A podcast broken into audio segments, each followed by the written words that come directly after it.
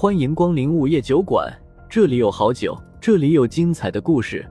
不过，都是些酒馆老板从亡灵那里聆听来的故事。午夜酒馆，作者黑酱标，由玲珑樱花雨制作播出。第八十九章，享受。你有冤情？听到老乞丐的话，风正苏有些出乎意料，问道：“你有什么冤情？”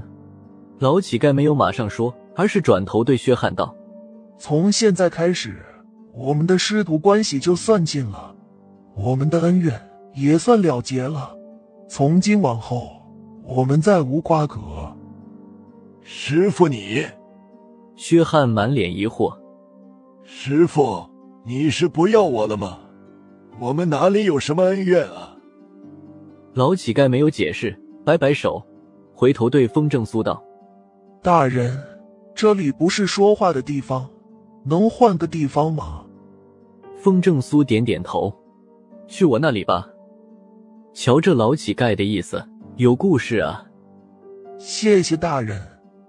老乞丐道谢，只是他说话漏风的口音，咋听都是一股范德彪的味儿，这让风正苏和谢无鱼都是忍不住的想发笑。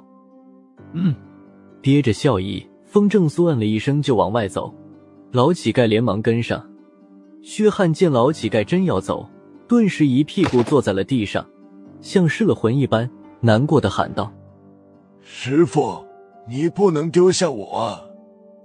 以后自己照顾好自己吧。”老乞丐脸色显得有些不忍，回头叮嘱了句，就跟着风正苏离开了薛家小院。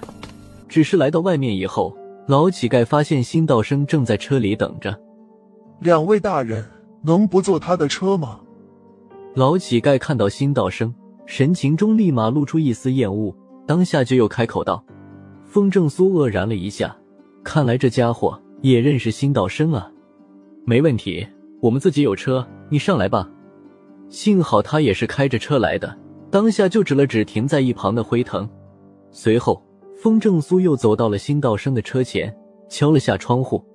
辛道生摇下车窗，不解的问：“先生有事吗？”“你先回家吧，阿星的事我们会处理的。”风正苏直接打发他道。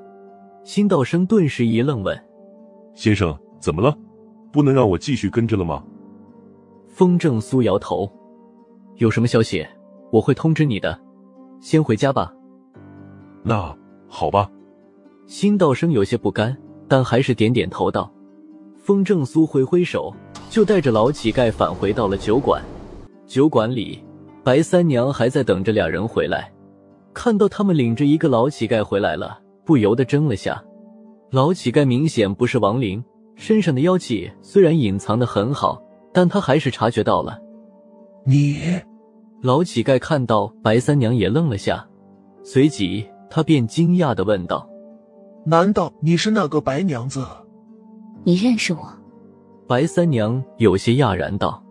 老乞丐立马跪在了他面前，棒棒磕头，见过恩人。嗯。白三娘满脸疑惑，我好像不认识你。恩人虽然不认识我，但小老儿不会看错的。你就是我的恩人，要不是你救了我，我这把老骨头早就变成灰了。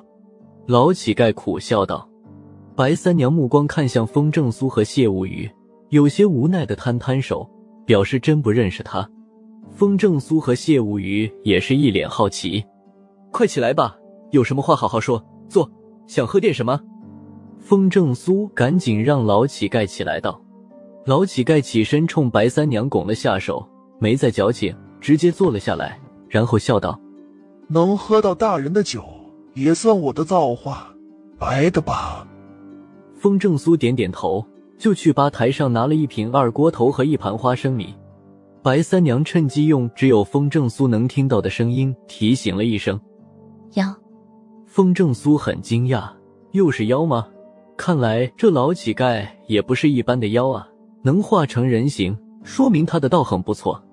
可是化形以后的模样却是一名老者。要知道。大多数妖化成人形后的模样都是俊男靓女，像老乞丐这种老人的形象可是很少的。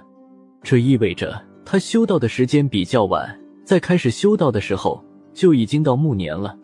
不得不说，这家伙很有造化，不动声色的把白酒端到了老乞丐面前。老乞丐眼睛一亮，迫不及待的给自己倒了杯酒，然后一口喝下去，咂巴了下嘴，脸上立马露出了满足之色。风正苏没催他，等着他自己开口。不瞒两位大人和恩人，小老儿其实并不是人。老乞丐喝完之后，直接就摊牌了。我们两个没看出你的真身。风正苏也坦白的道。谢无鱼跟着好奇的问：“你是什么妖啊？我感觉你道行并不高，怎么把妖气隐藏的那么好？”老乞丐有些不好意思的道：“惭愧，不是我妖气隐藏的好，而是我们这一组有些特殊，一旦化形，妖气几乎就没有了。虽然我才是黄级的小妖。”但只有天级以上的高手才能察觉我的妖气。要是我能修炼到玄级、天级以上的高手，也很难察觉我的妖气。难道你金光护体？风正苏似是想到了什么，脸色微微一变，问：“老乞丐点点头，是的，我也不知道为什么，当我化形以后，身上就冒出了一团金光，把我的妖气都给遮掩住了。”看来你的真身是个降兽，风正苏有些讶然的道：“降兽是什么？”谢无虞忍不住问。风正苏解释道：“道修虽然有很多门派，但大道其实就分三种：道、佛、魔。”哦，这个我知道，咱们其实就是属于道。谢无虞恍然道：“每个大道里面都有降兽，比如龙、象等等。”风正苏继续说。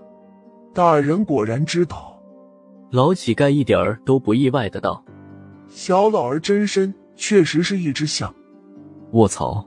谢无鱼惊呼出声：“原来你是大象啊！难怪白白胖胖的。作为祥兽，你一旦化形，就会受到佛门金光的庇护，难怪我们看不出你的真身。”风正苏点点头道：“老乞丐苦笑，说来惭愧，本来我都已经到垂暮之年了。”原本是没有机会再修炼的，都是恩人救了我一命，才让我大难不死，开了灵智，得以修炼成形。说到最后，他的目光又感激的看向了白三娘。白三娘一脸纳闷还是没想起来，当初我是一只象群的头领，虽然数量不多，但也有十几个，在一个山谷里也算过得快活。老乞丐又喝了一口酒，继续说：“我们与世无争，虽然有时候也会遇到人，但也都相安无事。可是有一天，我们正在河边喝水的时候，两道恐怖的枪响，打断了我们的生活。”老乞丐眼中浮现出一抹恨意，面部表情有些痛苦的道：“猎人。”风正苏和谢无鱼互相对视了一眼，立马明白了老乞丐话里的意思。是的，有两个猎人冲我们开枪了，当时就有两头小象倒在了血泊中。我为了保护其他族人，就让他们赶紧跑，我则是留了下来。老乞丐情绪有些激动的道：“可是那两个猎人实在可恶，冲我开了几枪后，见我倒在了地上，他们竟然又追逐我其他的族人，将他们全部猎杀了。”那些猎人打打野鸡、野猪、野兔什么的也就算了，毕竟都是为了生活。可我们的肉又不能吃，干嘛要祸害我们啊？老乞丐有些痛苦的道：“你们有一样东西，比肉更值钱。”风正苏有些无奈的道。老乞丐苦笑着，又喝了一杯酒。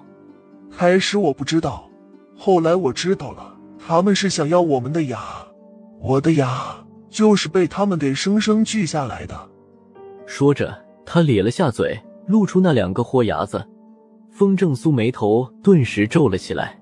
大象很聪明，而且会记仇。谁伤害了他们，他们能把仇人记住，哪怕几十年都不会忘。看来那两个猎人，应该不是别人，而是辛家和薛家的那两个老爷子。又到了酒馆打烊时间，下期的故事更精彩，欢迎再次光临本酒馆听故事。